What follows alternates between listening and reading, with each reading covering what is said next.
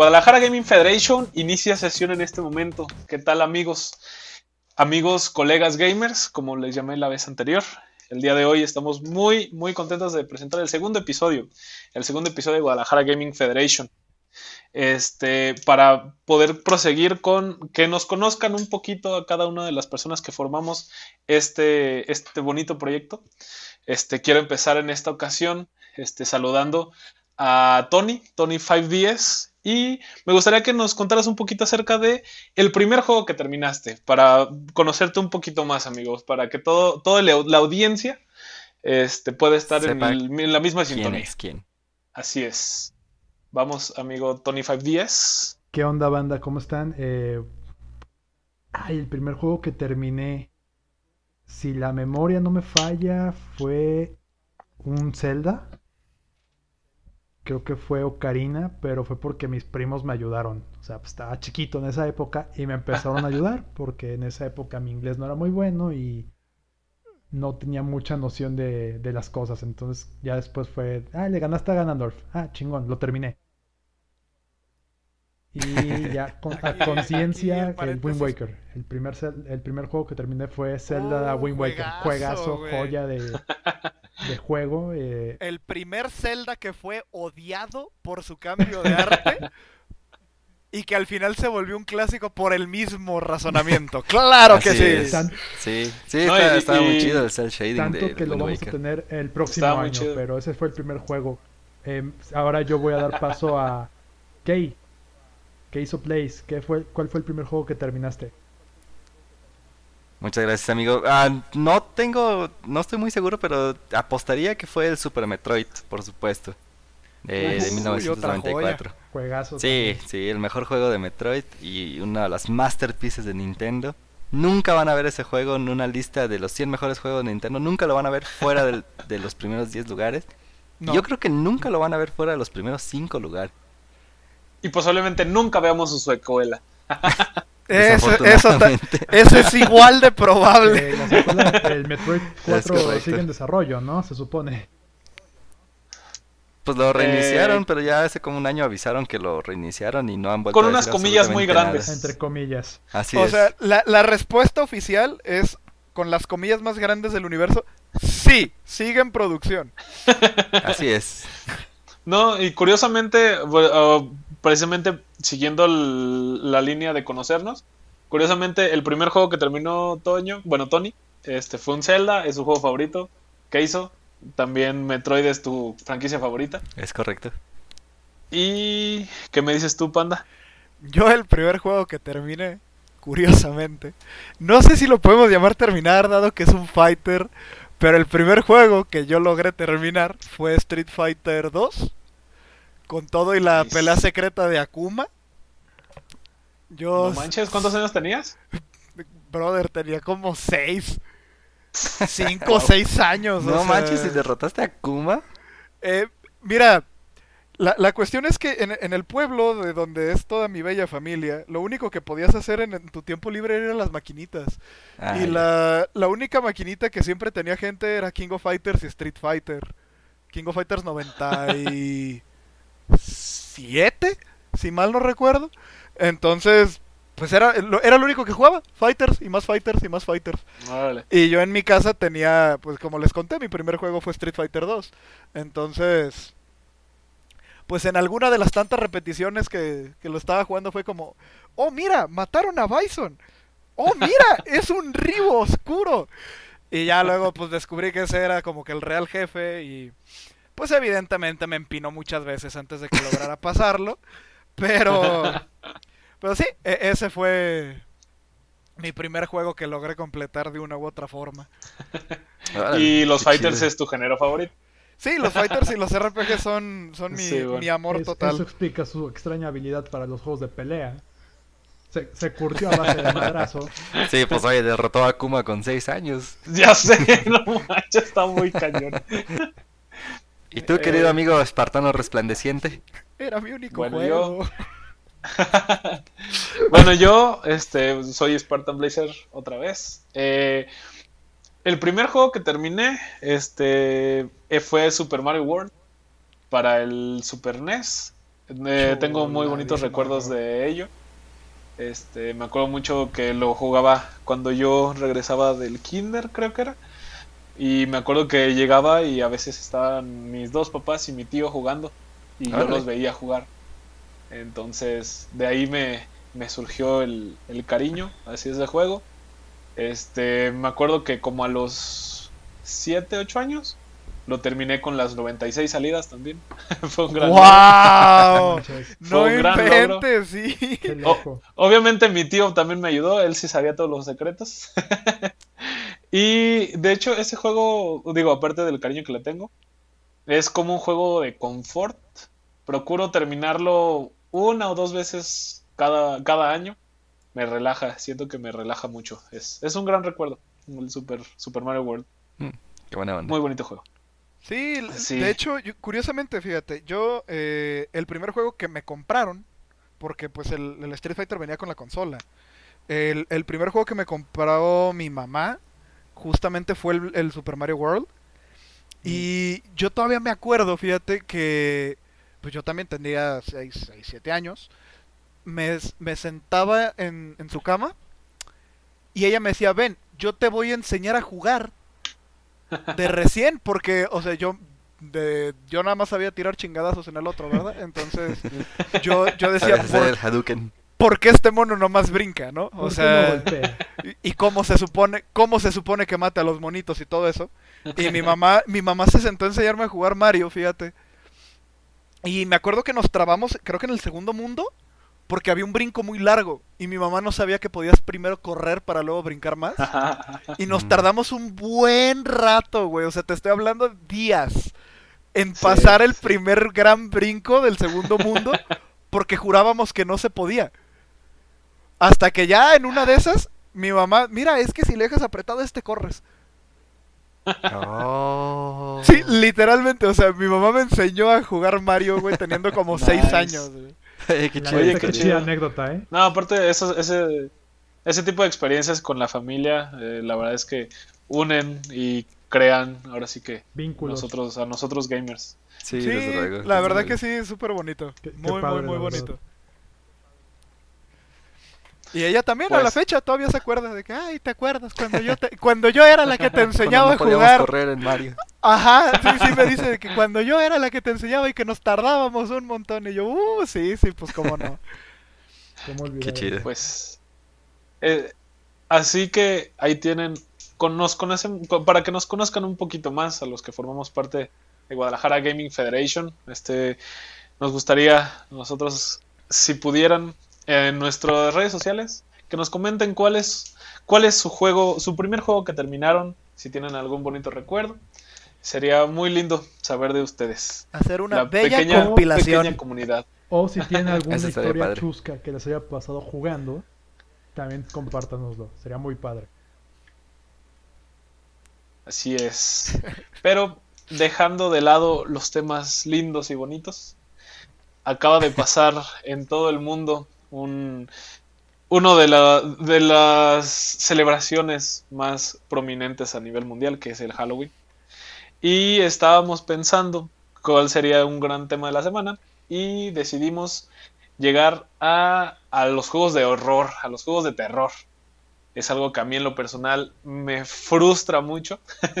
Soy una persona muy miedosa, muy miedosa. Entonces realmente me, a mí me cuesta mucho trabajo jugar este tipo de juegos.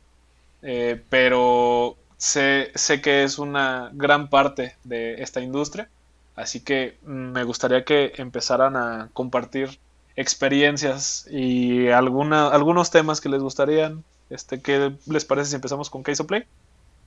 Ok, bueno, este, bueno, yo uh, cuando era más chico me aterraba así alguien me daba un montón de miedo. Les, perdí el miedo, yo creo que ya tenía cuando tenía como 13, 14 años. Y ya vi pues que eran muñecos y cosas así, trajes de, las películas y cosas así. Pero me daban terror. Me acuerdo que en una ocasión eh, estábamos viendo unas escenas de la película, no me acuerdo si de Aliens o Alien 3, algo así. Y nos fuimos a dormir. y yo le pedí a mi tía que se quedara ahí porque me daba miedo. me daba miedo que saliera un alien debajo de mi cama y me matara. Sí, sí, claro, pues es que no inventes. miedo Sí, sí, sí. Sí, no, pero yo los tenía a favor. Eh, eh, de, en cuanto a, género de, terror, no tanto en los videojuegos, sino en, en general, a películas y todo el rollo.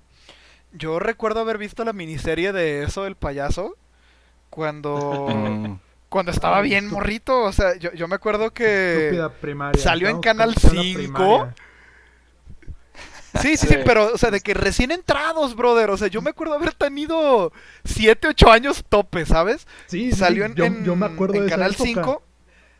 En, allá, eh, justamente, allá en, con, con mi familia, de parte de mi mamá.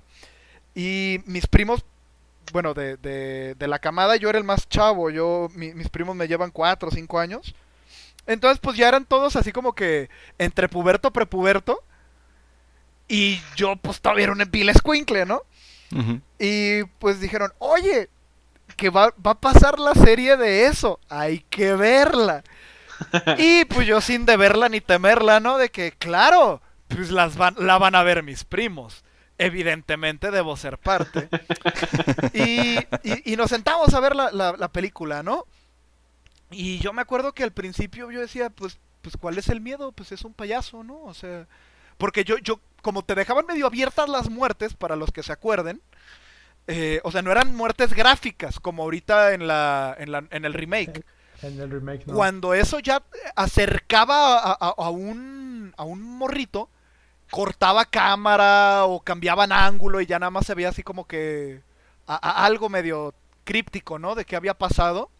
Y tú llegabas a tus conclusiones. Yo siendo un squinkle yo era como, ah, pues, pues ¿qué le hizo, no? O sea, yo, yo, no, yo no sabía qué estaba pasando. Hasta que mis malditos primos se les ocurrió decirme, todos los niños que no ves porque ya los mató. el payaso se los come, o el payaso los destaza, o el payaso esto, o el payaso aquello. Y, yo me acuerdo que hay una escena en, la que el payaso sale. Bueno, el payaso vive en las alcantarillas, para quien no, esté, no tenga el contexto.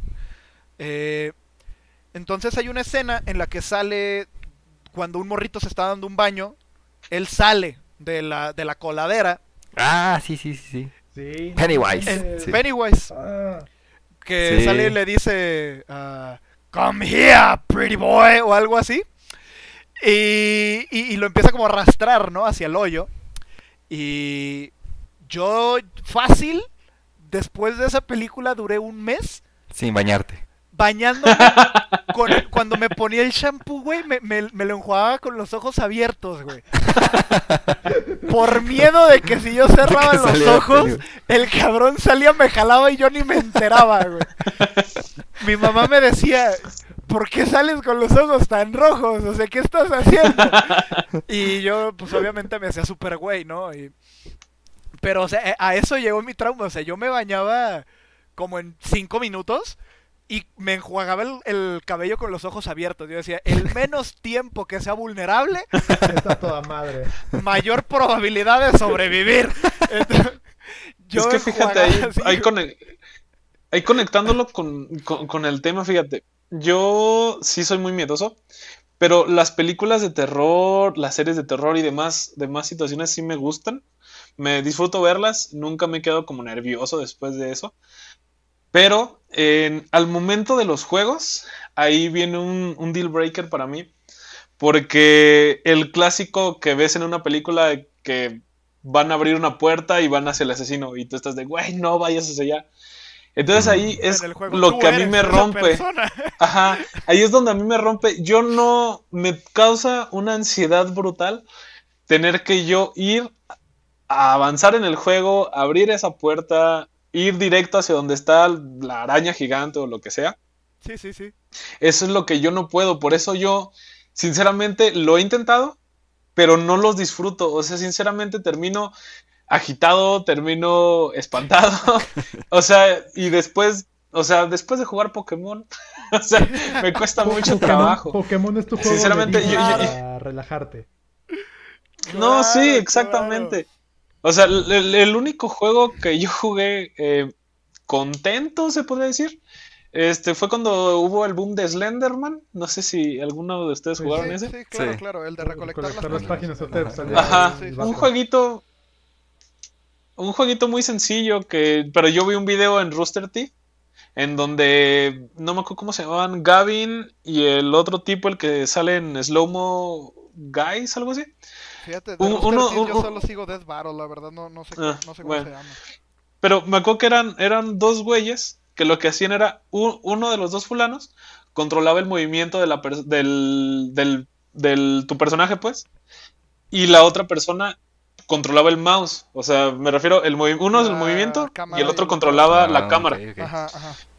Entonces yo me acuerdo que de esa manera lo jugué con, con un amigo y ese día sí nos la pasamos increíble porque lo jugamos de madrugada, estábamos los dos muertos de miedo. Ese estuvo chido, pero fuera de ahí nunca he vuelto a disfrutar un juego de miedo. De verdad me ponen muy mal, muy mal. No, y lo he intentado, se, entiende. pues, eh, ahora sí que ahora sí que es el objetivo del juego. es, asustarte, pues ponerte un poco nervioso y que te suba la adrenalina. Pero sí, así es. Hay unos juegos que lo consiguen muy bien. similar, similar a Panda, yo de mis primos del lado de mi papá soy de los intermedios, pero en esa época pues yo era de los chiquitos. Y yo no tengo hermanos mayores, yo era el mayor y mis hermanos todavía no nacían. Ah, sí, pues. Entonces mis primos, pues la mayoría tienen hermanos mayores. Y me acuerdo que en casa de mi abuela, pues era de asustarnos, o sea. Entonces me acuerdo mucho una vez con la película de señales no, no, no sé si se acuerdan. Sí, sí, güey! pero no sé si se acuerdan la, la, parte de la película donde están grabando en una calle, creo que es en Brasil. Y sale el, marciano. Sí, Brother, literal es, eso te decir, es la, es la escena leyenda de la película. De, la película. Sí, así es la más memorable. Entonces mis primos se pusieron atrás de mí y yo nunca me di cuenta. Yo, yo les digo, yo era de los chiquitos, o sea, yo tendría seis años, siete. Y se empezó a hacer contar, porque mis primos ya habían visto la película, los grandes. Entonces dijeron, mm, entonces, estaban esperando chiquitos, estaban esperando. Y cuando salen marciando estos güeyes me asustan por detrás. Y yo salí corriendo, entonces ya... y, fui ingresado al hospital por riesgo de infarto. ya, ya, no quería estar en el cuarto de la casa de la televisión de la casa de mi abuela. Y luego me acuerdo, pero luego me acuerdo, o sea, ahora sí, por culpa de mis primos, les mando saludos, que aunque dudo que escuchen esto, les mando saludos, los quiero mucho. Luego, pues por culpa de ellos me curtí en esto del terror, o sea, es difícil que me asuste con un juego. Y a veces con una película. Mm. Ahí sí es un poquito más me asusto dependiendo del contexto. Pero luego me acuerdo que hicimos una casa del terror, un, un cuarto del terror. No me pregunten cómo que conseguimos hilo de ese transparente que no se ve y movimos cuadros, mesas, todos. Estaba cabrón y teníamos como ocho años. Ah, sí, es cuando te abunda la, creatividad, y haces cada daga que ni sabes cómo. Sí, es padrísimo. A huevo. Pues en, padre. en la escuela también hicimos una, no sé si te acuerdas. ¿Cuál de todas? No, creo que en tercero de primaria. Ah. Creo que en tercero de primaria hicimos una, pero así también con hilo y ah, todo, que se movían cosas. Estaba pero también pues teníamos que 8 años. En tercero primaria tienes como 8 o 9, ¿no? Sí, sí, sí, 8 o 8 Sí, 8 8 9 años. Estábamos bien morritos y también hicimos una. Sí, pues era la mera edad en la que se te ocurría cada cosa. Y creo que eh, asustamos cabrón a los morros de ah, primero. Y, Sí, sí, no, y ahí te va lo, lo interesante del caso estudiamos en una escuela católica. Las monjas estuvieron de acuerdo en que hiciéramos una casa del terror con cosas No nos pregunten cómo. No, nos pregunten cómo. literalmente un grupito de monjas dijo, sí suena como una actividad muy recreativa y sana para los niños.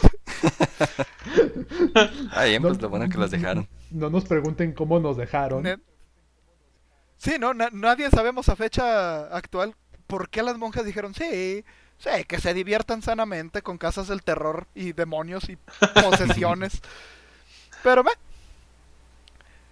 así con así con así con los directivos de las escuelas católicas.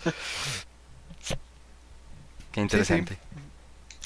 Pero bueno, y regresando a los juegos, amigos, ¿qué, ustedes cuáles son las cuál es la ¿Ustedes qué disfrutan? Ayúdenme a entender. ¿Ustedes qué disfrutan de un buen juego de terror? Para, para yo poder entrar en, en, ahora sí que en este género. Un buen juego de terror. Pues bueno, en mi caso, eh, yo he jugado llegué a jugar Resident Evil, todos esos cuando salieron. Eh, no, bueno, más bien no cuando salieron. Eh, eh, el juego más reciente de terror que he jugado, que es muy bueno, es el Alien Isolation. Y ese me gusta mucho porque pues la, la inteligencia artificial del Alien es, es muy, está muy bien desarrollada.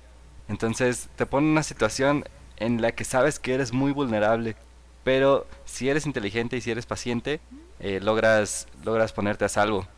Y yo siento que eso es algo que le falla mucho a, a muchos juegos que, que se... O sea, te ponen en suspenso realmente, te ponen alerta. Porque muchos juegos y muchas películas se, se basan en los jumpscares. Y digo, son, son divertidos las primeras veces, pero pues ya después te hartan. Sí, sí, el clásico cliché, por ejemplo, del espejo, que tú ya cada que ves un espejo dices, evidentemente va a pasar algo. Sí. O sea, si no es en el cuadro exacto en el que está el espejo, va a ser después, cuando giren la cámara, pero algo va a pasar. Sí, y ya se vuelve muy repetitivo, sí, sí, estoy de acuerdo. pero este Alien Isolation lo, lo, hicieron de una forma muy diferente. Sí, sí, ya te lo esperas. Después de un rato ya te lo esperas. Pues y te digo, este Alien es, es diferente. Aquí sí, no sabes Juegas con, ahora sí con la mente, ¿no? O sea, ya es, ay Dios, ¿qué, ¿qué, puede pasar? Sí. Sí, es, bueno, a mí eso es lo que se, eso a mí es lo que me gusta, que te pongan en alerta, que te pongan en suspenso. Que no, que no llegue un punto en el que digas, ay, va a pasar esto. Ay, va a salir un jumpscare. Ay, va a salir un enemigo y ya lo mato. Sí, además, mucho, bueno, comparado con las películas, ese también es muy, es muy bueno cuando un juego tiene eh, la ambientación suficiente como para hacerte ponerte en tensión. Un ejemplo de esto es, ah, bueno, un ejemplo negativo de esto es Resident Evil 6. Este, la vez, bueno, al menos para mí, cuando yo jugué Resident Evil 6, o sea, entiendo que hay zombies y entiendo que hay cosas, bueno, eh, zombies, este, arañas, este, monstruos y demás, pero realmente nunca me sentí como en peligro. Siempre fue este, simplemente el hecho de que la cosa con la que estás combatiendo es algo como sobrenatural, como que eso intentaron darle como un, un miedo inherente, que a mí sinceramente nunca me llegó. No. Este, por, quizá por la música, quizá por eh, que yo me sentía muy poderoso, me sentía tipo Master Chief sí, sí, sí, en ese juego. Ah, mira, si quieres, ahorita tocamos un poquito más profundo ese tema de, de cómo Resident Evil se fue yendo un poquito cada vez más a un pozo del cual fue muy difícil salir, pero eh, yo creo, o sea, para que un juego de, terror vaya, tenga un... para que te atrape, pues, para que sea un buen juego, debe de tener una buena narrativa. Ah, desde luego. Eh, sí, de acuerdo. Desde luego. Porque muchos juegos ya pecan pecan de del, horror por imagen, el, el, body horror, por ejemplo. O sea, como criaturas muy amorfas y que te causen así como que cierta repulsión. Pero pues tú tienes una metralleta y tú vas corriendo matando cosas de eso. Exactamente. Dices, ah, bueno, sí, o sea, entiendo tu intento. Están feos. Ajá, exacto. Es como, sí, los monos me hacen sentir incómodos, sí, efectivamente. Pero si les aviento una granada y los desbarato, ya no los veo, ¿sabes? No pasa nada. Entonces. Eso es algo que tuvieron muy en cuenta cuando estaban haciendo el de Dead Space, el primero. Y ahí, ahí sí te uh, sientes vulnerable porque realmente no traes armas como tales, traes ahí unas, unas herramientas. Creo que el, el, arma principal. Literal eres un ingeniero que trae una herramienta de mano. Sí, traes ahí. Bueno, ahí le llaman este soplete de plasma o algo así. Sí, sí, sí, sí. No, claro, claro. O sea, es un, es un ingeniero súper futurista. Es como si aquí, o sea, tú eres un albañil. Y en el edificio que estás construyendo, todo mundo se hace zombie y tú traes la pala con la que embarras la mezcla, ¿sabes? O sea, e-, es el mismo feeling, pues, así como que eres un, un, alma desamparada con su herramienta de trabajo, listo para enfrentar 80.000 criaturas amorfas y diabólicas, ¿no? Sí, pues, tratando de sobrevivir como tal. capaz y sobrevive. Y, y fíjate, hay algo que está muy chido, por ejemplo, en el caso de Dead Space, es el manejo que te dan de la historia. Ah, sí, también es muy bueno eso. Eh, o sea, se desarrolla muy, muy, chido cómo se va, ajá, cómo va, bueno, hasta el 3, pero la, historia ajá, va muy bien, va muy, muy, muy bien. Mm, no, es que eh, además algo que a mí me, a mí me causa eh, conflicto a veces es hasta qué grado de vulnerabilidad eh, puede soportar uno como, como jugador, porque hay veces que de verdad si te sientes desamparado y es completamente, o sea, tú sientes que hasta es injusto el juego contigo, pero si los desarrolladores intentan dar un equilibrio entre vulnerabilidad y que tú realmente te sientas como que puedes hacer algo para evitar morir, como por ejemplo en Outlast, creo que eso te da un, un, te da seguridad de que si lo haces bien puedes, puedes ganar, no que simplemente, no como otros juegos que no te dan, eh, que realmente son injustos, que sinceramente a veces hasta se siente como suerte, la verdad. Sí. Va, sí, eh, eh, sí estoy de acuerdo, pero es que también está el extremo en el que dices, por amor de Dios, qué tan desamparado quieren que esté. O sea, por ejemplo, está la saga, no sé quiénes lo hayan llegado a jugar, Fatal Frame. Uh, Fatal Frame. Uh. Literalmente, la manera en la que tú te puedes librar de alguno de los seres que está causando el desmadre es teniendo contacto en directo y tomándole una foto, güey. O sea, ni siquiera tienes un arma real. O sea, es métete al cuarto donde sabes que hay un chingo de fantasmas que muy probablemente te van a asesinar brutalmente. Pero si les tomas una foto igual y no te matan. Y tú es como, aguanta. O sea, soy un ser humano promedio con una Polaroid en mi mano y eso es con lo que me voy a defender. Realmente te sientes no, o sea, la criatura más débil del universo. si un, si un fantasma te estornuda encima, bien y te mueres. Sí, ese juego sí. Pero bueno, es por ejemplo, está planeado para un público japonés. Esa, esa raza vive al límite. Ellos no se andan con medias medidas. El, terror japonés es muy pasado de lanza. Pero muy pasado. Pues es muy específico. psicológico. Es muy claro con su estilo. Y por ejemplo, otro juego. el aro. las originales, obviamente, no los remakes americanos muy. muy... Sí, no, las japonesas son... No, no, no. Las originales. Madre de Dios.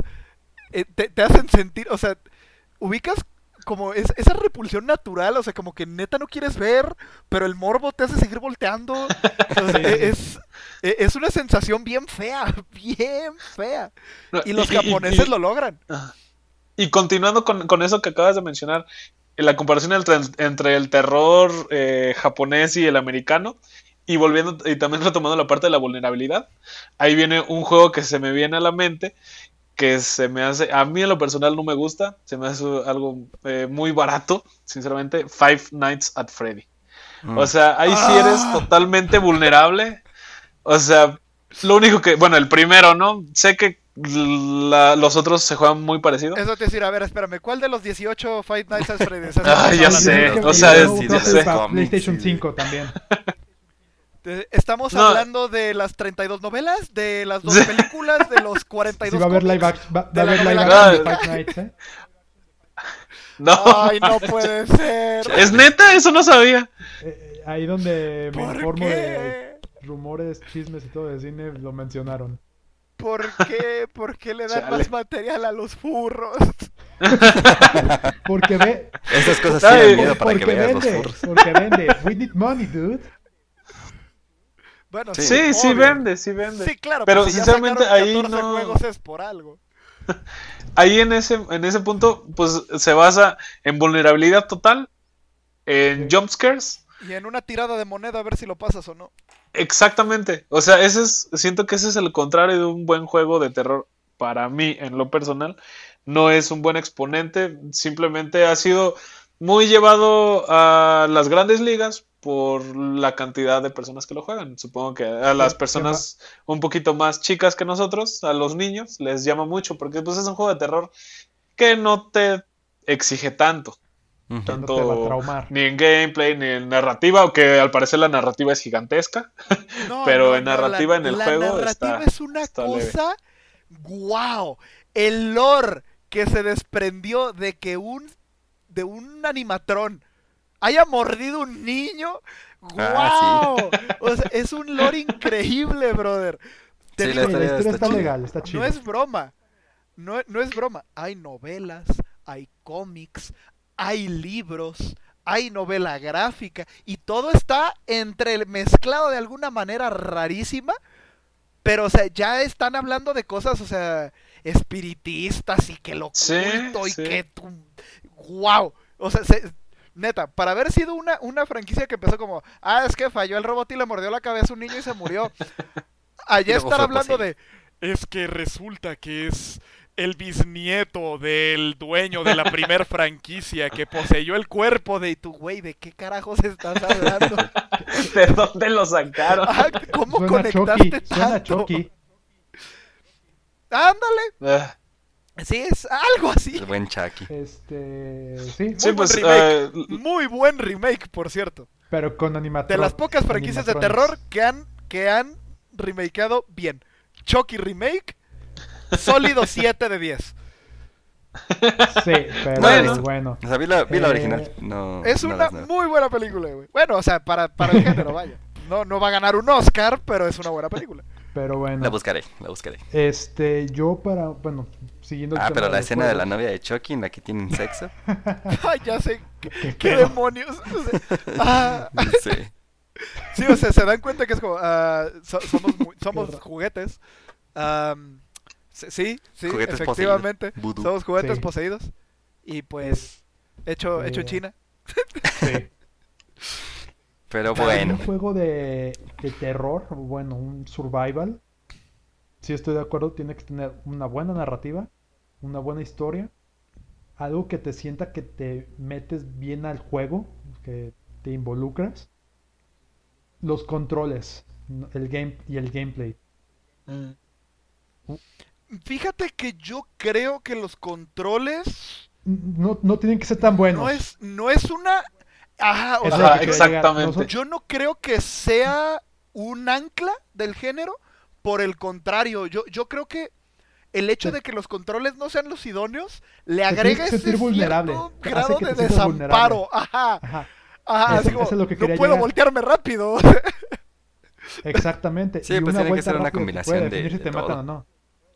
O sea, que sean legales para jugar y lo disfrutes, pero que tampoco tengas tanta libertad. No, sé si... De acuerdo. Sí, sí, sí, sí, justamente. Estoy de acuerdo. Un punto medio entre accesibilidad... Y tronquez. Y no tanto. Ajá. que, sí, sí, sí, que, te sientas tronco. Eh, y la ambientación del juego. O sea, por ejemplo, eh, los primeros Resident Evil lo tenían. Brother, Silent, Hill. A mi gusto no hay mejor ambientación de juego de terror que Silent Hill. Entonces, eso. Ambientación. Y retomando un poquito, Resident Evil fue lo que. El, a partir del Resident Evil 4 es donde da un giro bien raro. Digo, el Resident Evil 4 es muy buen juego. Ah, no. Pero. Y yo creo que todos los aquí presentes estamos de acuerdo. La franquicia que volvió así como que mainstream o que realmente... El survival fue Resident Evil. Ya se estableció como survival horror es Resident Evil. Sí, de hecho... Sí, pues podríamos decir que fue el que estandarizó eh, la jugabilidad de un survival horror. Sí. Sí, bueno, o ya, sea... existían muchos títulos que tenían muchos elementos eh, similares, como eh, munición limitada o o el hecho de que no te puedas defender. Pero yo creo que la administración de recursos. Ajá, Justamente. Pero recién fue el que. El abuelito de la, del género, pues. Otra vez, no sé qué tanta gente lo conozca, lo haya jugado. Es un juego bastante, bastante feo para estándares de hoy en día que se llama Clock Tower. Ah, sí. Nunca lo jugué, pero sí, sí vi videos de, que explicaban de qué se trataba el juego y era, era muy... veía muy interesante. No, no, hasta eso, fíjate, tiene narrativa, la historia estaba interesante, está decente. No, pues con, esa, con ese gameplay debería de tener una buena narrativa, porque eh, un point and click es complicado. Eh, eh, sí, eso te decir, para empezar es un point and click. Tú solo le puedes decir a tu mono si corre o camina. Eh, y la manera en la que te defiendes de los eventos o, cosas por el estilo, literalmente es eh, moviendo, o sea, palancas, ¿no? Así como que, sí, sí, sí, que quítate, quítate, quítate, quítate, quítate. Ah, se quitó. bueno. Eh, Pero para, para, el momento, pues sí era algo. Algo de no, Pues algo mágico. sí, e, eran imágenes perturbadoras. Eh, literal, hasta tu reflejo te trata de matar en una escena. Eh, te sientes intranquilo todo el juego. Porque, es más, está tan interesante y, tan, tan te causa miedo que no eres ni libre de decidir si prendes una luz o no. O, sea, a lo largo de toda la casa es como, sí, sí, sí, o sea, neta te hacen sentir así como que si abres esa llave del agua, igual y sale un cocodrilo y te mata, ¿eh? y pasan cosas tan irreales que realmente lo piensas, dices, güey, donde abra la llave y me mate algo, güey, mejor, mejor no la abro. Y resulta que tenías que abrir la la llave para que saliera una llave de esa llave. Y tú, ah, no mames. Sí, e, e, es, un juego muy, muy frustrante para, los estándares de hoy en día. Y con unos gráficos, pues, vieja escuela, lo que sigue. Ah, pero yo creo que eso fue así como que uno de los... Ni siquiera sé si es para NES o para SNES. Así. Yo, ya ni me acuerdo. Mm. Yo recuerdo haber jugado un remake para Play 1. Pero el, el juego original es muy viejo. También otro. Y ese es como uno de los cimientos del survival horror. otro juego que fue como, güey, a, la gente le gusta morirse y asustarse. otro juego que se puede decir que es el abuelito de los juegos survival es Sweet Home. No lo conozco. Pero creo que es de Capcom. Y Capcom le pide a Shinji Mikami, si no saben quién es Shinji Mikami, es el director y eh. productor del Resident Evil, de los primeros cuatro. Eso te decir, Shinji Mikami es don señor Shinji Mikami, güey. don Mikami. Director de es, Resident Ajá, es Papi Mikami, güey. Fundador, creador, ideador de Resident. Y, de, sí, es Don Verga ese güey. Y, de hecho, dato curioso, a lo mejor ustedes sí lo saben, hay gente que no. Eh, Resident Evil no se llama Resident Evil en Japón. Se llama Biohazard. No, no, no, no. Eh, se llama Biohazard. Por favor. Ah, ah. no, es en serio, güey. Escucha, escucha el intro en, japonés. Biohazard. Porque acaba, acaba en no. en Japón. Entonces, la cosa es que cuando la franquicia para acá, están así como de, oigan, hay un problema. ¿Cuál? No podemos ponerle Biohazard a la franquicia porque pues, es una palabra que no se puede registrar bueno, hay que hacer un concurso y entre los empleados. ¿Y cómo le vamos a poner? No, pues ganó la el título Resident Evil. No, pues le vamos a poner Resident Evil. Y Mikami no quería, él, él quería que se llamara Biohazard. Entonces se enojó. Mm. Sí, sí, sí. De hecho, fue una pelea larguísima. por eso se tardó tanto en localizar a, a Estados Unidos. Porque se tardó un buen rato en salir de Biohazard a, a, Resident Evil. Se tardaron un muy buen rato en localizarlo. Y de hecho estuvo tan acelerado el proceso de localización por lo que se tardaron en, decidirse que los doblajes están grotescos. No, ah, los doblajes son épicos. No, casi eres, te vuelves un sándwich, un Jill sandwich, o no me acuerdo cómo dicen. Un sándwich de Jill. Y tú así de, brother, no estés bromeando, güey. O sea, casi, casi, se muere la morra. casi nos mata la pared. Sí, casi nos morimos y... ¡Ah! Casi te haces un sándwich. es que también el prim no, Como en la vida real. Vean, si quieren ver, vean el intro del primer Resident Evil. Es un, una película de corte B, pero de esas malas que se vuelven un meme. Por favor, tienen que verla. O sea, busquen el, el, el, intro del juego. Y, se van a reír. Realmente es... sí, realmente es un chiste. Sí, lo que le ayudó mucho a Resident Evil después fue el Resident Evil 2, que es un juegazo. Y luego en 2002 se hizo el, el remake para GameCube, que es una joya de juego. De, ¿De cuál? el remake. ah, el, primer, el primero. Va, va, va, va, Ah, sí, para GameCube, es verdad. También en el cero. No, no, no, no, no, no, no, no, no, no, no, no. El 1 nunca se remakeó para GameCube, fue el 0 el que se remakeó. No, sí, los Está, el, está el remake para el para el del 1, que estuvo para GameCube. ¿En serio? Ah, no, sí, sí, sí, espérate, no, sí, sí, ya, ya, ya, ya me acuerdo. El también salió para luego para GameCube. Sí, sí, sí. El 0 y el, y el remake, sí, es cierto. Pero bueno, sí, ya en el remake ya, ya, ya cambiaron muchas cosas. Cambiaron las voces, hicieron buen dobla bueno, buena actuación de voz, metieron enemigos muy pasados de lanza. Entonces es una franquicia que, honestamente, aunque muchos van a decir que no, que ha ido cambiando con el tiempo y se ha adaptado a las necesidades del, del público. Sinceramente, pues simplemente teniendo como ejemplo el Resident Evil el 7, creo que evolucionó de una manera correcta, ¿no? Este, sabemos que mm. la, esta generación y la generación anterior han sido las generaciones de los first person shooter. Este, adaptaron, sinceramente creo que la vista en tercera persona que utilizaban antes ya está un poquito arcaica.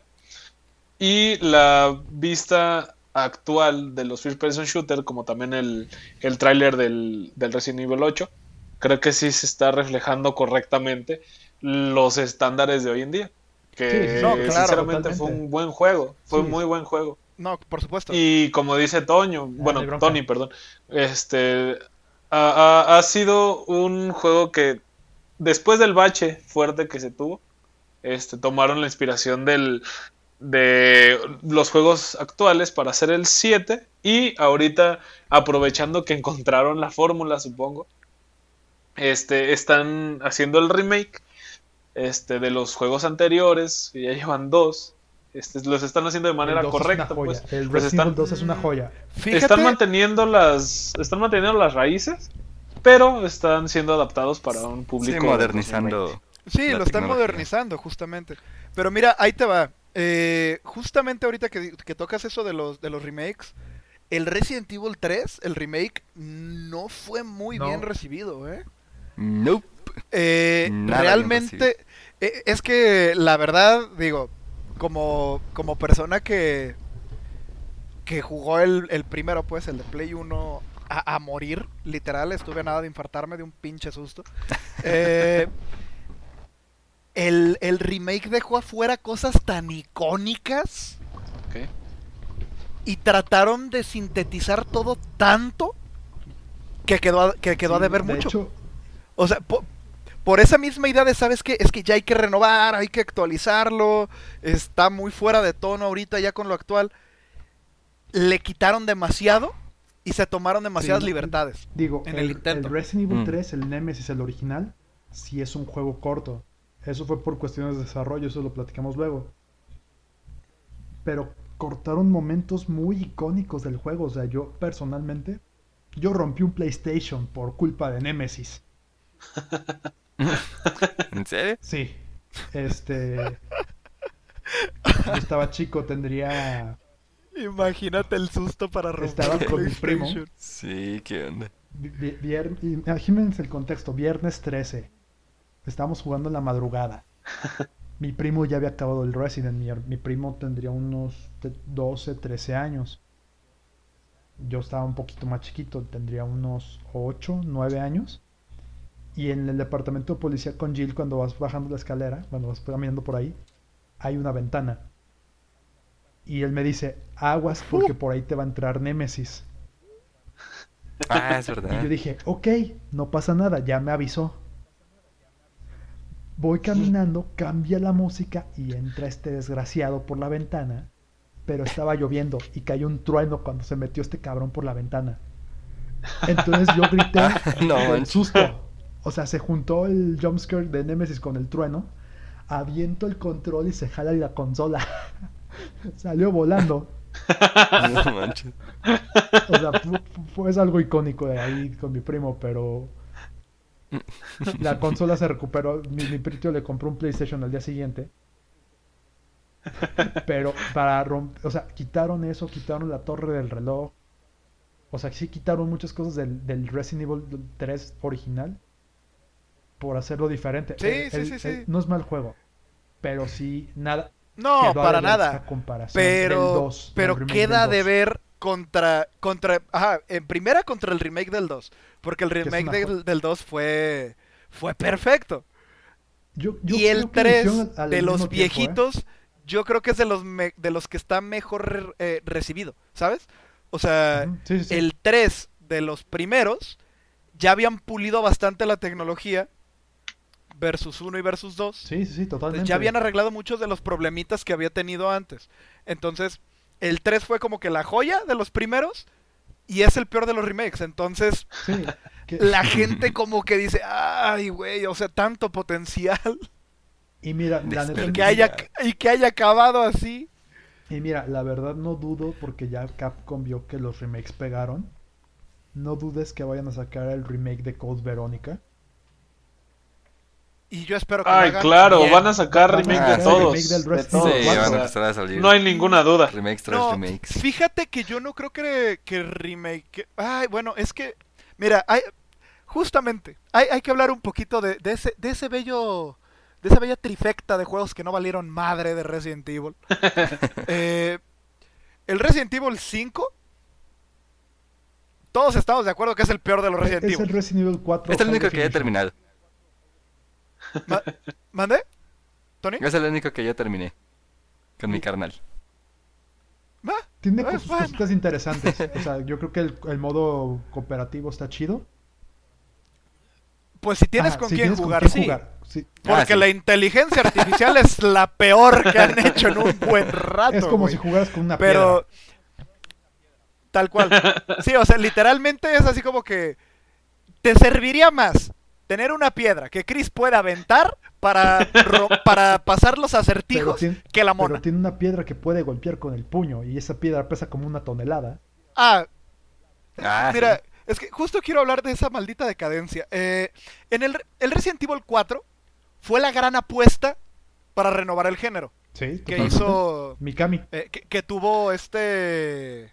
Bueno, yo, yo iba a decir Resident Evil como tal, pero sí, sí, Mikami. Pero ¿sabes por qué fue eso? ¿Sabes por qué decidieron? ¿Sabes qué? Giro de 180, que, que este pedo cambie totalmente.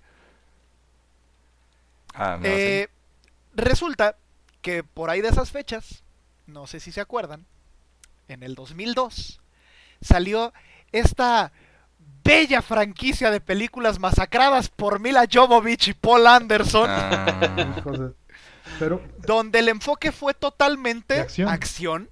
Con unos toquecitos de miedo y violencia.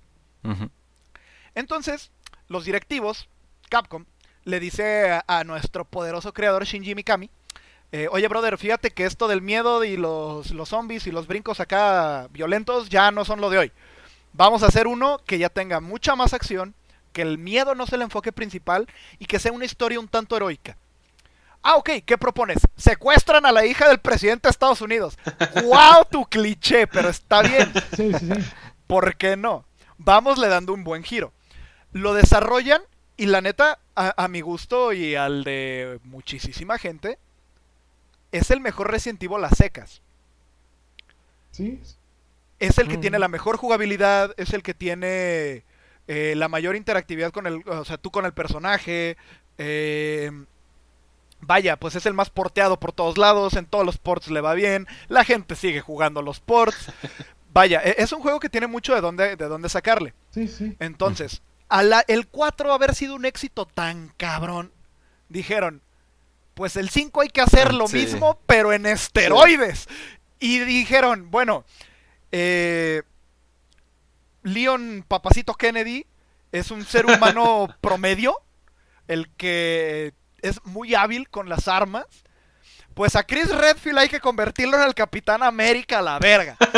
Entonces, no sé si han visto eh, eh, imágenes comparando a las primeras apariciones de Chris Redfield con el Chris Redfield del 5. No. Literalmente el primer Chris Redfield cabe dos veces en el Chris Redfield del 5.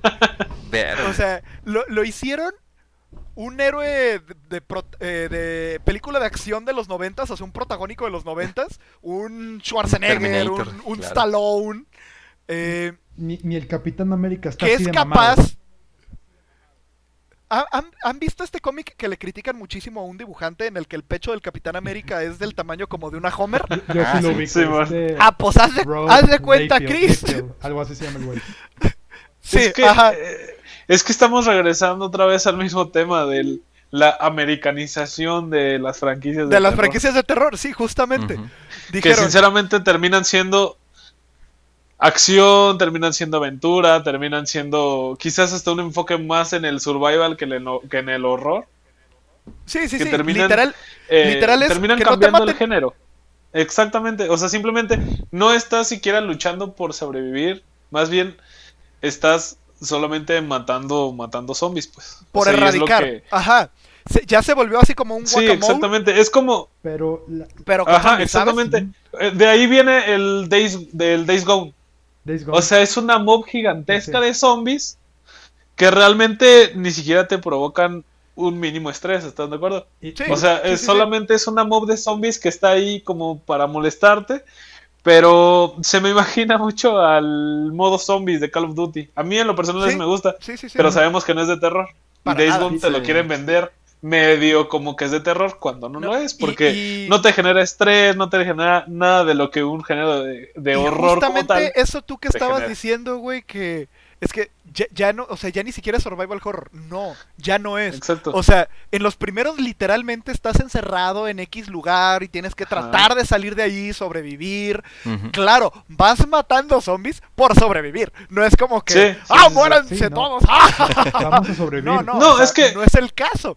En el 5 literalmente ya se vuelve un Mira, este, cada que tú mates a un, a un zombie, te va a tirar 200 balas para tu AK-47 modificada, que tiene balas que pueden atravesar 32 elefantes puestos uno detrás del otro.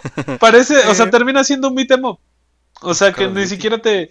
No, te genera ninguna clase de estrés, la verdad. O sea, simplemente es un beat'em up. métete ahí a esa casa y mata a todos los zombies que puedas. Sí, o sea, literal se vuelve un shoot'em up brutal. No, sí, sí, nada Que ni siquiera son, zombies, ya, son gente infectada por hongos tipo The Last of Us, pero en, el cual los hongos se les ven. No, o sea, traen así como pedazos de planta y hongo por fuera y ya se ven feos. Y pero luego ya. ese bache de Capcom con Resident Evil se vio en Resident Evil 6. Que, que agarraron lo de Resident Evil 6. Ahí concluyó feo. Agarraron lo de Leon porque saben que Leon vende a lo tonto crearon a, Leon Papacito Kennedy, güey. Wesker, Wesker Jr. Ay, Dios. Wesker, Jr. Wesker, Wesker y Wesker Jr. No entiendo cómo pudieron hacer algo así, pero. Es que mira, es Wesker Tástico. sí, sí. Ah, lo peor es que sí, este sí está descrita la palabra. Prosigue, sí, Tony. continúa, continúa, perdón. Pero sí, o sea, agarraron los, o sea, lo, que vendían en ese momento que eran los shooters y dijeron, pues va, esto va con Chris Redfield, esto es lo que vende. Lo clásico de Resident Evil se fue con la historia de Leon, que creo que es la primera parte de su campaña. Lo de Wesker, bueno, lo de Mueller, este Jake Mueller, fue como tipo Resident Evil 3 y la campaña de...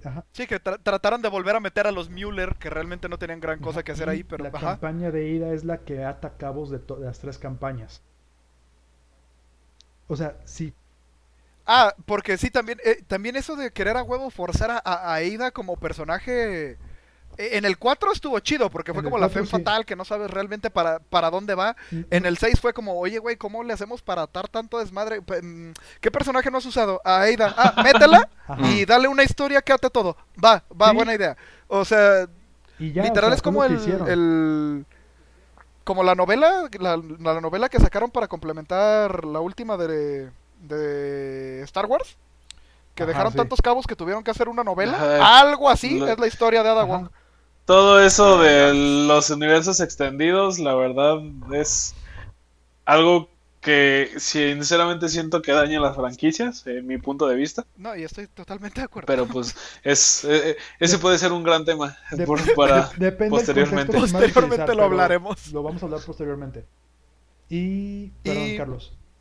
Y digo, yo creo que ya el, el así el bajo más bajo fue su incursión en los, en los eh, esports.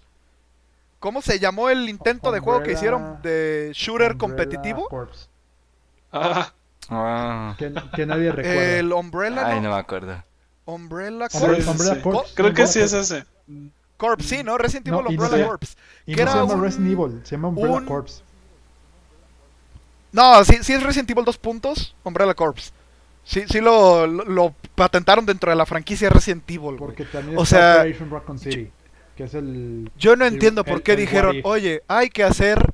Bueno, no, sí entiendo, pues dinero habla, ¿no? O sea, los esports están a todo lo que dan, hay que hacer nuestro propio juego competitivo con zombies, armas, disparos, gente, RNG eh, a lo estúpido y al que le salga la bazooka gana. O, sea, no, no, no, no. Yo no entiendo qué, estaba pensando Capcom.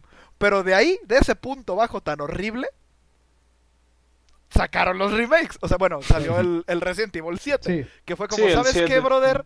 Hay que volver a nuestros orígenes. Estamos haciendo puras estupideces. No, y sinceramente hicieron un. O sea, la verdad también fue esta la generación de los, de los reboots. Y creo que uno de los más beneficiados pues fue Resident Evil con, con el nuevo, la nueva manera de jugar Resident Evil. O sea, regresamos a las casas, regresamos a los interiores, regresamos a los protagonistas que te están persiguiendo todo el tiempo.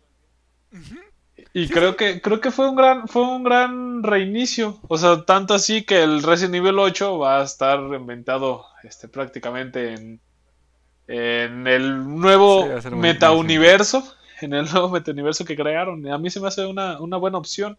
Este, sí, que cosa que insisto otra vez. Sí, pinta por cosas muy chidas y regreso otra vez a la desamericanización de los juegos de terror, supongo. Que claro, hay, hay buenos exponentes. Le quitaron lo de acción, o sea, ya, ya fue como, güey, acuérdate que era un survival horror, o sea, no, eres, no es duro de matar, brother, es, es Resident Evil. Luego, ah, oye, sí es cierto, y ya, ok, hay que hacer el cambio.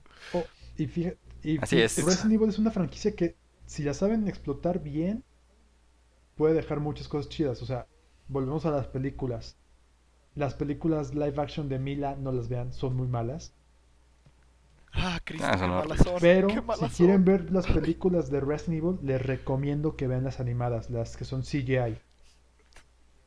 Mm. Esas son muy y aparte buenas. porque esas tienen continuidad con el canon de los juegos. O sea, si juegan Resident Evil 4, pueden ver Resident Evil The, Generation, que cronológicamente es después de Resident Evil 4 y antes de Resident Evil 5. Y te sigue narrando de Leon, sí, sí, sí. sí. Y luego pueden ver Resident Evil juegan Resident Evil 5 y juegan Resident Evil Damation. Digo, ven Resident Evil Damation. Y es un poco antes de Resident Evil 6. Luego está Resident Evil Vendetta. De acuerdo. Digo, para los que les importa la historia entre 5 y 6, porque la verdad. Es muy largo. Sí, pero lo, puede, lo pueden si, ver. si tienen el tiempo de pasar ese juego, jueguen otro. Y vas a. Resumidas cuentas. Muy bonito género. Mm, no para cualquiera. Eh hay gente que no le va a gustar la situación de estrés, porque sí son bastante, bastante estresantes.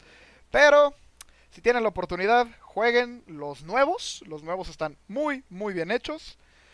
O si quieren algo retro, que les cueste trabajo mover a su personaje con controles de tanque y que sientan que el juego puede ser un poco injusto, ahí están el 1, el 2, el 3 que no rajan. Joyas de juegos.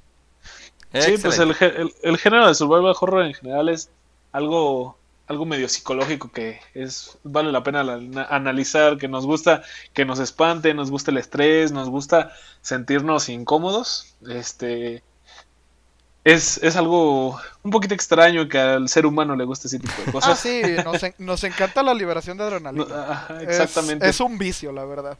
Es un vicio, es un vicio, exactamente. Es un vicio, es un gusto. Este, y con Hace rato estaba hablando con una amiga de eso. ¿Del vicio de la adrenalina?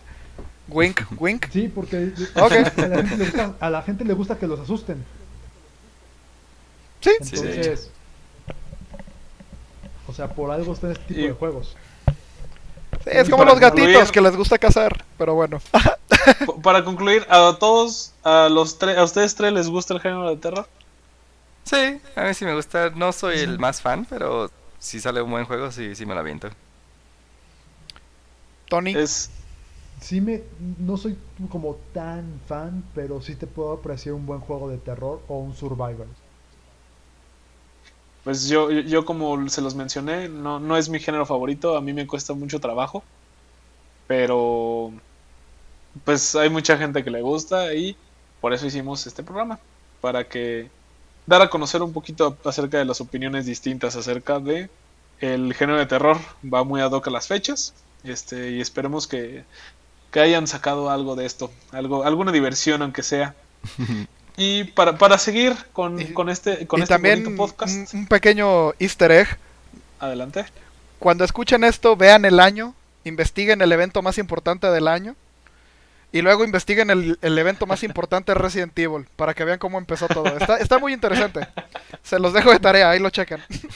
De hecho, Va que va. y si han jugado Resident Evil, solo recuerden quién fue, cómo fue su primer susto de, en ese juego. Y personalmente fue el zombie que te sale ahí comiéndose ese pobre Sí, doblando la en esquina. sala, en la esquina. Sí, Entonces, también fue mi trauma la primera vez Sí. que lo vi. De todos, yo creo. Y como dice Panda, este, pónganse cubrebocas. Con eso evitarán que Resident Evil sea el mundo real. Gracias. Por favor, por favor y gracias. Y por favor, Bueno, háganle caso a Susana a distancia. Bueno, pues continuando con los con la siguiente sección de este bonito podcast. Este tenemos algunas noticias pequeñas, bueno, no pequeñas, noticias realmente grandes, pero los tocaremos de manera ágil en este en este podcast. Primero tenemos eh, la noticia de Panda. ¿Qué te parece si este inicias tú? Claro que sí.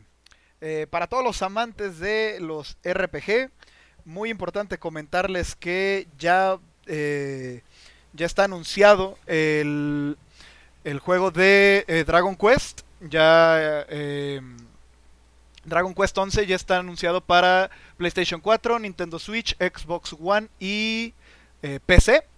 En PC ya están descritos los requerimientos mínimos para todos todos aquellos que quieran ver si su computadora lo corre, eh, lo pueden investigar en levelup.com o directamente en Steam. Eh, sale el 4 de diciembre, va a tener un costo de 850 pesos. Y para todos aquellos que digan, no estoy seguro de quererle invertir el tiempo a un juego RPG largo como Dragon Quest, pueden probar un demo de una hora en el que van a conocer un poco de la historia, un poco del gameplay y entre sus bondades, el juego va a ser la edición definitiva, el cual incluye todo el DLC, contenido adicional, trajes alternativos, entre otras bellezas y curiosidades. Muy recomendado, por cierto. Excelente. Suena muy bien. Perfecto. Pues hablando de RPGs con criaturas extrañas, este, eh, yo les quiero comentar acerca del nuevo DLC que salió de Pokémon Sword and Shield el 22 de octubre, de Crown Tundra. Este, yo les quiero contar un poquito acerca de mi experiencia. Realmente yo siempre he tenido el... Yo intento jugar los juegos de Pokémon con calma, porque me gusta mucho explorar el mundo, me gusta este, sentirme la real, la real inmersión en el juego. Este, yo todavía no lo he terminado el DLC, pero todo lo que he jugado, la verdad, es, se siente bastante bien. Se siente un, una. Se siente muy refrescante conforme al gameplay y la historia que vimos eh, en el juego normal, en el juego base. Este, la verdad es que es, es bastante rico en cuanto a. eh, en cuanto a ambiente, en cuanto a la cantidad también de Pokémones que aumentaron este, la cámara libre y demás. Sinceramente es una buena evolución a partir del juego base. Inclusive se siente una gran evolución conforme al DLC pasado. Este, sinceramente eh, es bueno para la franquicia y para los fans en general como yo. Eh, se, se, siente bien, pero también este, es una parte agridulce porque um, yo siento que qué lástima que todo el juego todo el todo Sword and Shield base no fue como lo fue Crown Tundra. Hubiera sido una, una ver, un verdadero salto a las consolas. Eh, eh, bueno, a, la, a, las. No, no, no. A la consola de casera. A la consola casera. Ah. Ya, ya, ya, Estuvo, veo, ya, veo, ya, veo. ya, Sinceramente, es una lástima que no haya podido o sea, capitalizarse es, de esta es tan manera. bueno es tan bueno el DLC que te hace sentir Ajá. mal por el juego. Exactamente, porque el DLC te dura unas 15 horas. Este, bueno, si completas el Pokédex y demás, pues es mucho más. Pero sí es un poquito triste que no haya sido el juego base así de así de interesante, al menos en mi, en mi punto de vista. Este, pero pruébenlo, está, eh, está ya en la eShop desde hace tiempo, desde el 22 de octubre. Este, nada más que tienen que comprar los dos DLCs forzosamente. Es un paquete completo, no pueden comprar solamente uno. Este, pruébenlo, le, les va a gustar mucho. Si son fans del mundo de Pokémon, les va a gustar mucho. Excelente. Posteriormente, amigo, ¿qué hizo Play? por favor. Bien, pues uh, uno de los lanzamientos más esperados de este año es el juego de Cyberpunk 2077, el cual ya tenía fecha de lanzamiento, pero el 28, eh, más bien en octubre anunciaron que se iba a retrasar el juego y va a salir hasta el 10 de diciembre. Ese no es tanto el problema, el problema, o sea, lo más, lo más eh, feo de toda esta situación es que el director, Andrzej Sadowski, eh, me disculpo si lo pronuncié mal, eh, reportó en Twitter, bueno, escribió ahí unos twitters él con unas capturas de pantalla de personas que estaban amenazando de muerte a los desarrolladores. Le estaban diciendo ahí Por que... amor de Dios. Raza, no Sí, les estaban tóxicos. diciendo, les mandaban mensajes diciendo, sé dónde Ah. vives, saca el juego o, o- o voy a matar a tu, a tu familia y cosas así. Entonces, este, pues Raza, este no sean obviamente lo tóxicos, reportó y, y lo dio a conocer. Sí, porque esto no, no tiene por qué pasar, digo, está bien que estés molesto porque se retrasó el juego que tienes muchas ganas de jugar, pero... Pero por o sea, amor no de sé. Dios, como si, como si dependiera de una sola persona. O sea, Ajá, ¿cómo sí, te o sea, pones a reclamarle al director cuando él no es el dueño de la casa productora? O No, sea, o Sí, sí, sí, no, o sea, es gente, gente dañada, o sea... No, yo, creo, yo además, creo que o sea, ni siquiera de broma deberías hacer ese tipo de cosas. claro No, por o sea, además no. suficiente tienen los developers con el super crunch que les está haciendo CD Projekt Red desde hace bastante tiempo. Sí, totalmente. Como para todavía aguantar amenazas de muerte. O sea, Sí. sinceramente es, es, es algo fatal. Que lamentablemente se viene presentando ahora sí que en todos los medios. No nada más en, en, el, en el nuestro donde hay personas tan intensas. La- O sea, en la- todos, la películas, gente, series. No, sean tan intensos y tóxicos. La, No, eh, esta Brother, está rifando ubicas que ya- a lo que va del año ya van cerca de 10 veces que quieren linchar a J.K. Rowling. Ah, o pero sea, la- ella ya está acostumbrada Ah. a eso, ya. ah, no, pues es que ella, eh, ella lo... Neta, Ella o sea, ella... Ajá, Sí, o sea, lo- dice, a ver, ¿cómo puedo hacer enojar hoy a la gente? Deja, pongo... mm, ah, ya sé, voy a poner que lo peor que le ha pasado a la humanidad es la existencia de un ser divino. No, pues todas las religiones sobre de ella, o sea... No, No, es no, que no. ya, mi- mira, cuando empieza el discurso de odio acerca de la comunidad LGBT, pues ya no tiene por qué meterse en esos temas. Pero bueno, ese es tema Bueno. distinto. Nada más, no, no sean así, gente. No sean así con nadie. Sí, Este no, solo es un medio. Está feo. Solo es un juego. Es, no, no sean así, por favor, gente. Es Y un va a mal año. Procuremos no ser lo mala van a gente. disfrutar, lo vamos a disfrutar. Va a estar Keanu Reeves. Eventualmente Tiene- lo Exacto, disfrutaremos. está Keanu El 10 de Mesías. Reeves ahí, güey. O sea, ¿qué más quieren? Tengan Bueno, el 10 de diciembre, entre comillas también. Pero, Sí. oye, Kay, pero es 10 de diciembre de 2020 o 2077. 2077, evidentemente. eh, desde, el, desde el nombre se nos dio el, el easter egg de que ese año sale, pero nadie lo ha querido aceptar.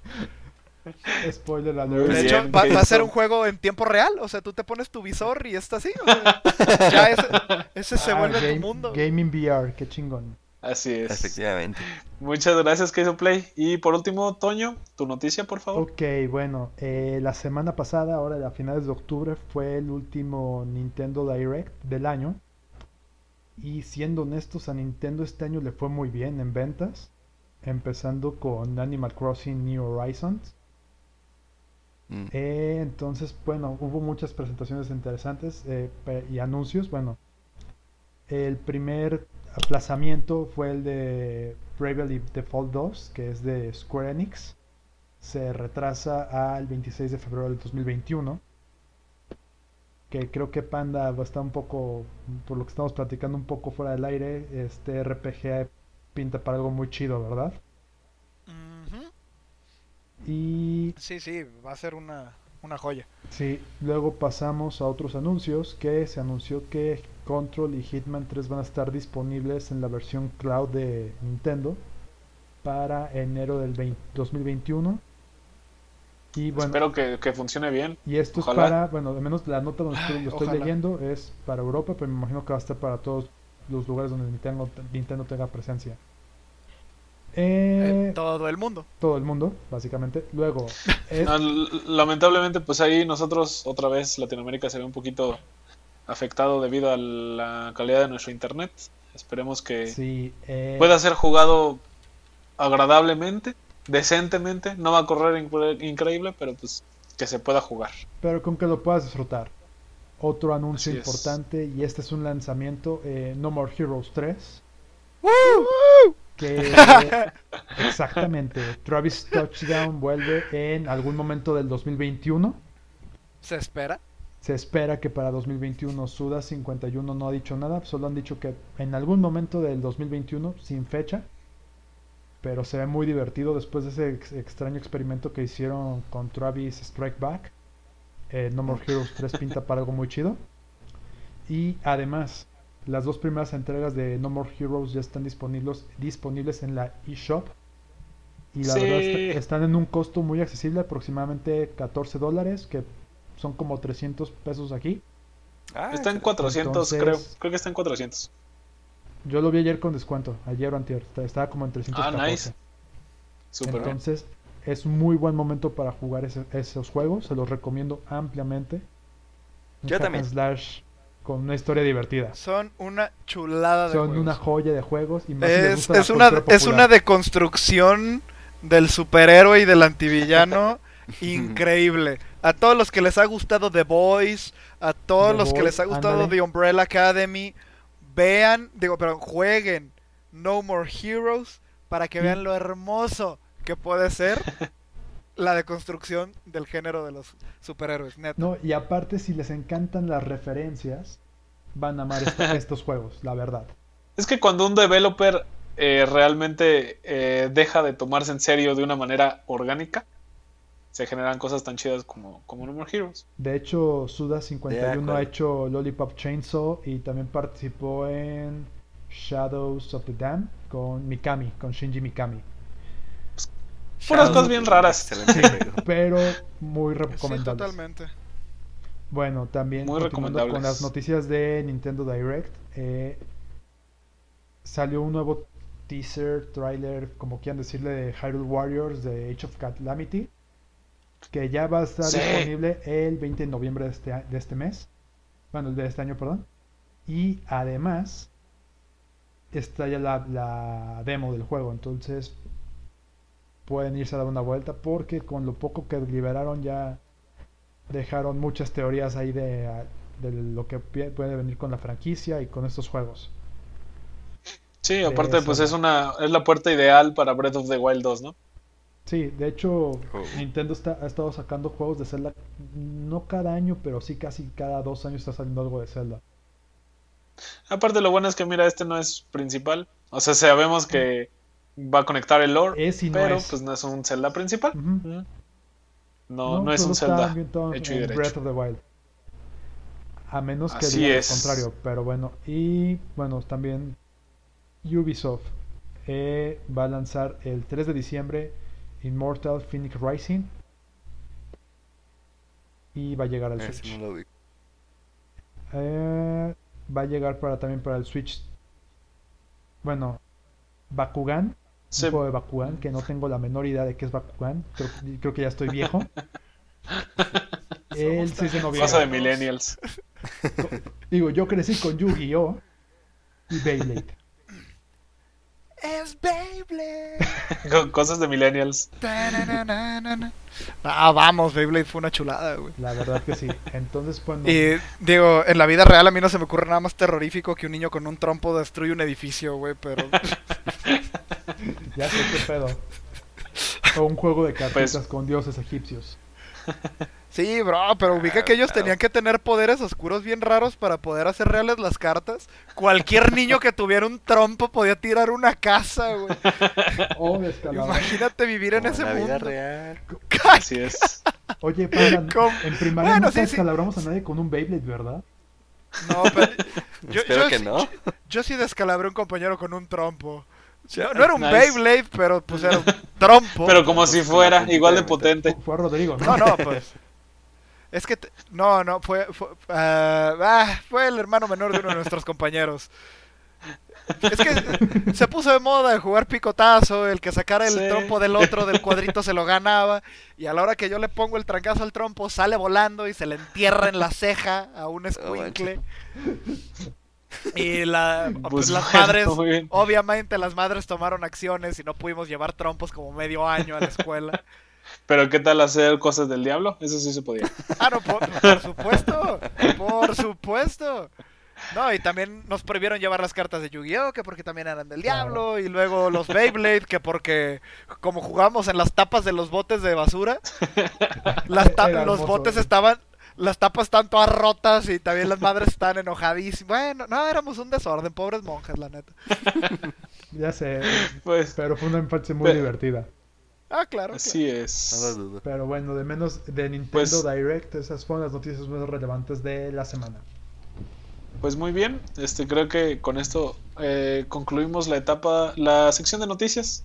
Este, y la penúltima sección que tenemos para todos ustedes, gente bonita, este, la trivia, un- algunos datos eh, curiosos del mundo del gaming. Este, en este caso, bueno, en este día le toca a Pandagons. Adelante.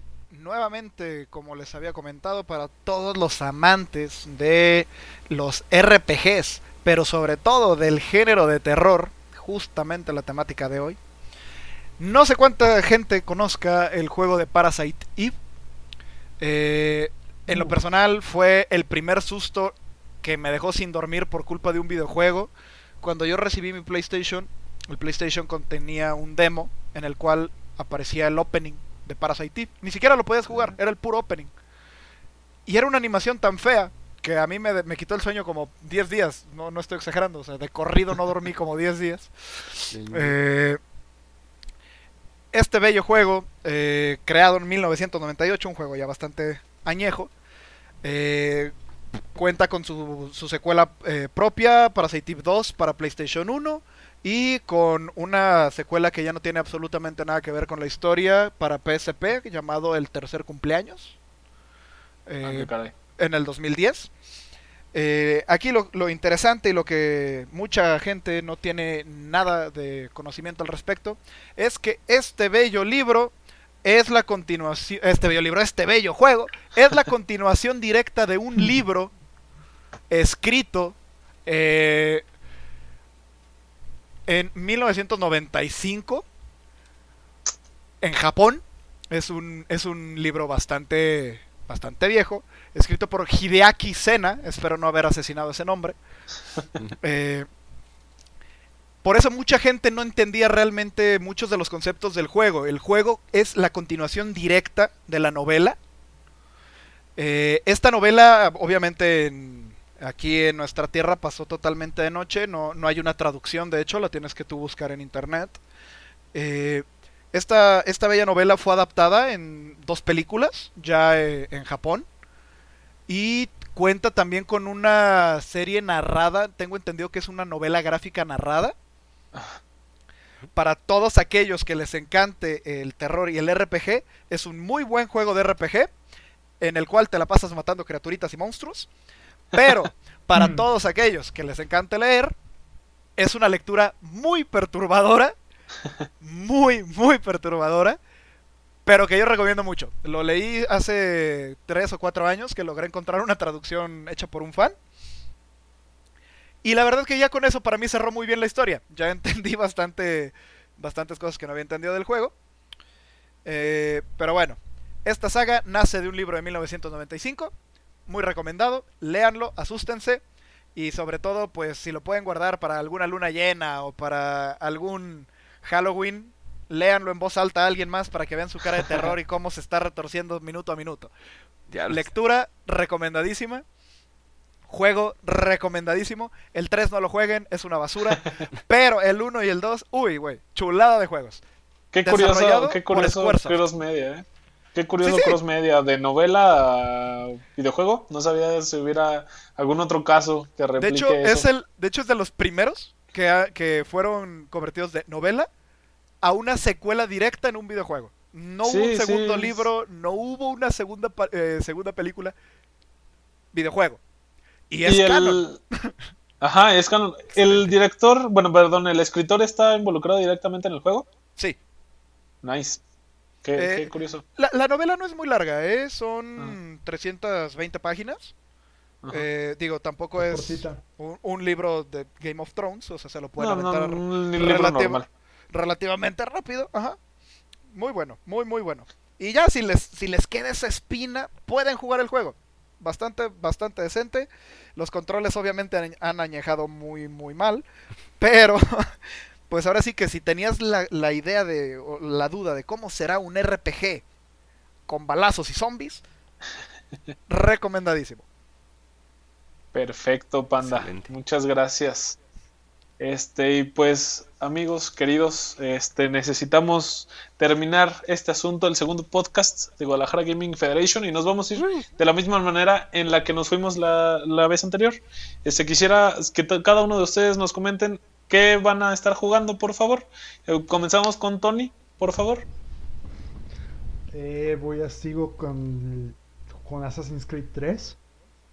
Ya estoy en las últimas secuencias y voy a empezar la tiranía de Washington. En su momento nunca jugué esos DLCs y entonces vamos a jugar eso y seguimos entrenándonos en Smash. Porque- ¡Eso! Porque, Muy bien. Porque por culpa del botón de pánico que se implementó aquí en Guadalajara la semana pasada tuvimos que suspender la, la masacre de La Smash. sesión. Eh, aunque estuve jugando con Jera, que espero que Oh. Jera escuche esto. Saludos a Jera. Saludos a Jera, el poderoso Este- Ganondorf de Jera. eh, al buen Jera. Y pues básicamente vamos a estar jugando eso. Perfecto, gracias, amigo. Este, ¿qué hizo Play? Ah, yo sigo con Rise of the, eh, Shadow of the Tomb Raider. No lo he terminado, pero ya lo estoy empezando a transmitir en Twitch. Ah, sí. Y sí, está muy bueno. Está poniendo muy chido. ¿Tu y Twitch pues cuál lo es? mismo, Warzone. Y bueno, pues ahora estamos entrándole también al Apex. A Si ver nos, puedes, si nos puedes hacer llegar tu poderosísimo Twitch, por favor. Ah, Por con todo favor. gusto. Con todo gusto. Pues es el mismo de siempre. O sea, bueno, el mismo de todas las redes. Es Case o Play. Eh, así me encuentran luego, luego. ¿Qué hizo Play o Place? No, sin la S. Case o Play. Muy bien. ¿Qué hizo Play? Que yo lo pronuncié mal el podcast anterior. Una disculpa a todos. De- déjeme decirle que usted se ha hecho acreedor de un nuevo seguidor automáticamente. Ah, muchísimas gracias, amigo. Perfecto, gracias, ¿qué hizo eh, Panda para finalizar? Eh, yo eh, actualmente estoy jugando uno de los mejores roguelike que he jugado en toda mi vida, Hades. Nice. Es un juego relativamente fresco, salió el 17 de septiembre. Eh, está aproximadamente en 200 pesos en Steam. Eh, se encargaron ya de eliminar muchísimos de los elementos que usualmente no, los, no nos gusta de un roguelike. Quitaron algo de azar, las cosas se encadenan mucho mejor unas con otras. Está No muy, muy bien realizado. Eh, a mí me encantó. Mm, tristemente no soy tan bueno como yo esperaría que sería. Pero, pero, me tiene bastante picado. Le he metido como 50 horas en una semana. Nice. Está Wow. muy, muy, muy divertido. Wow. Jueguenlo, muy recomendado. Perfecto. Y este tu Twitch, aprovechando, Panda. Ah, justamente, mi Twitch me encuentran como panda diago- eh, panda-gons con Z. Perfecto. Eh, ahí me pueden ver fracasar como el grande que soy en Hades. Y entre otros juegos, especialmente League of Legends. Excelente. Perfecto. Este, Tony, perdóname, no mencioné tu Twitch. ¿Ya tienes? Eh, no, todavía no, pero seguramente, bueno, tengo que verificarlo si no se los dejo en redes sociales. Todavía no estoy tan activo. ahí. Perfecto. Muy bien. Perfecto, entonces. ¿Y amigo Este, yo, es- gracias, Kay. Yo, Spartan Blazer, estoy, eh, bueno, estaba jugando Pokémon Platinum, como les mencioné en el podcast anterior, pero obviamente lo dejé porque ahora estoy jugando The Crown Tundra, este, el DLC de Pokémon Sword and Shield. Tiene Este, sentido ando para en- mí. Sí, ando en eso. Eh, también estoy jugando, me he metido un poquito al competitivo de Smash, este, obviamente competitivo online, este, por pandemia y así. Claro, Este, claro. y igualmente como, de hecho, junto con Case of Play, he estado dándole al Warzone, al, y recientemente en- le entré al Apex Legends, este, es un, un refresco, la verdad, comparado con Warzone, un poquito más rápido, se toma menos en serio, de lo, justamente de lo que hablábamos, y eh, acabo de comprar Portal 1 y 2, Uy, eh, juegazos. Joyas, Así es. joyas de juego. Estaba, estaba en super descuento en Steam. Y cuando lo quise comprar, ya no estaba en descuento. Pero dije, bueno, ¿por qué no? Y ya, lo compré. No los he, no los he empezado, pero próximamente los, los empezaré. Te vas, a, te vas a enamorar de GLaDOS, güey. Te puedo firmar que vas a amar a GLaDOS y Aperture Science, güey. Es que los juegos de puzzle, a mí me fascinan los juegos de puzzle. De hecho, no lo mencioné como uno de mis géneros favoritos, que creo que sí. Este, pero y luego puzzle físicos, este, bueno, que manejan este, eh, físicas de, un engine de físicas este, dedicado, se me hacen este, bastante interesantes. Y pues en eso andamos. Entonces, con esto, querido, querido público, querida audiencia, queremos llegar al final del podcast número 2 de Guadalajara Gaming Federation. Este, por ahí estaremos ya actualizando Twitter, eh, estaremos actualizando Facebook, estaremos actualizando todas nuestras redes sociales para que puedan darnos un like, nos puedan dar un follow en Spotify y en varias plataformas más. Eh, Tony, ¿cuáles son las plataformas en las que estamos? Eh, primeramente, quiero, hay que agradecer a la gente que escuchó el primer episodio en Spotify. Totalmente de acuerdo. Gracias por aguantarnos como por hora 10 minutos de pura plática entre cuates y tarugada y bromas malas. Eh, luego también me gustaría hacer un agradecimiento para Dani, es una amiga que me prestó el micrófono para mejorar el sonido. Pero las bromas fueron buenas. Ya, sé, pero no, no digas eso. Eh, y bueno, eh, nos pueden escuchar en Google Podcast, en Spotify, en Breaker, en Pocket Cast y Radio Public. Entonces la, la app de streaming que más se les acomode, ahí nos pueden encontrar. Perfecto, amigo Tony 510. Este, aprovechando saludos, mando un saludo a mi prometida. y a todas las personas que nos escucharon, que nos aguantaron, tal como le dijo Tony. Este, que quisiéramos que esto se hiciera eh, eh, cotidiano, estar grabando el podcast, porque es algo que creo que a los cuatro nos ha gustado bastante. Es algo, no esperamos eh, grandes números de followers ni nada, pero Esperamos divertirnos y que ustedes se entretengan con nosotros. Exactamente. Excelente. Exactamente. Este, pues algo, algo final que ustedes quieran decir, compañeros. Para los que sí me hicieron caso y sí me enviaron su hate, este, muchas gracias, muchas gracias. Este, yo sé que yo lo pedí en malditos gritos. Espero no haber dicho nada que, que caiga en mal, en, mal a la gente en este último podcast. Y si lo hice, por favor, háganmelo saber, háganmelo saber. Siempre, siempre es bueno saber cuando uno habla de más. Ya, ya, los voy a agradecer. Ya tienen su Twitch, entonces ahí Tienen, tienen mi Twitch, tienen mis redes. Por favor, siéntanse en la confianza. Sigan el ejemplo de Cyberpunk y lo de muerte. ¡Híjole! bueno, bendito sea, nadie, tiene, nadie tiene mi dirección, así que puedo. No, no, no, no, hagan eso, por favor. Pero miren, le, va a ir el fin de semana le va a ir en chinga, va a ser el examen de la especialidad, entonces. ¡Oh, chi! Ah, si, no me, si no me mandan a matar ellos, me va a mandar a matar el COVID ahí encerrado con todos los que vamos a hacer el examen. Pero bueno, ya veremos qué pasa. Se irá muy bien, pues amigo, vas a ver. Muchas gracias, los mantengo al tanto. Eh, igualmente, este, audiencia, querido público, queridos gamers, este, cualquier retroalimentación, cualquier situación que nos quieran hacer llegar, pues están, estarán nuestras redes sociales en el Facebook, que ya vamos a actualizar, se lo prometemos, para que le den like. Y denos follow en Spotify y en todas las demás redes sociales. Este sería bueno para nosotros, para seguir creciendo poco a poquito. Tuvimos este alrededor de cincuenta y tantos eh, escuchas, que se nos hizo bastante bien. Excelente. Este, queremos muy buenas agradecerles a todos. La verdad, sí, son bastantes. Pero pues bueno, este, con esto llegamos al final del segundo podcast de Guadalajara Gaming Federation.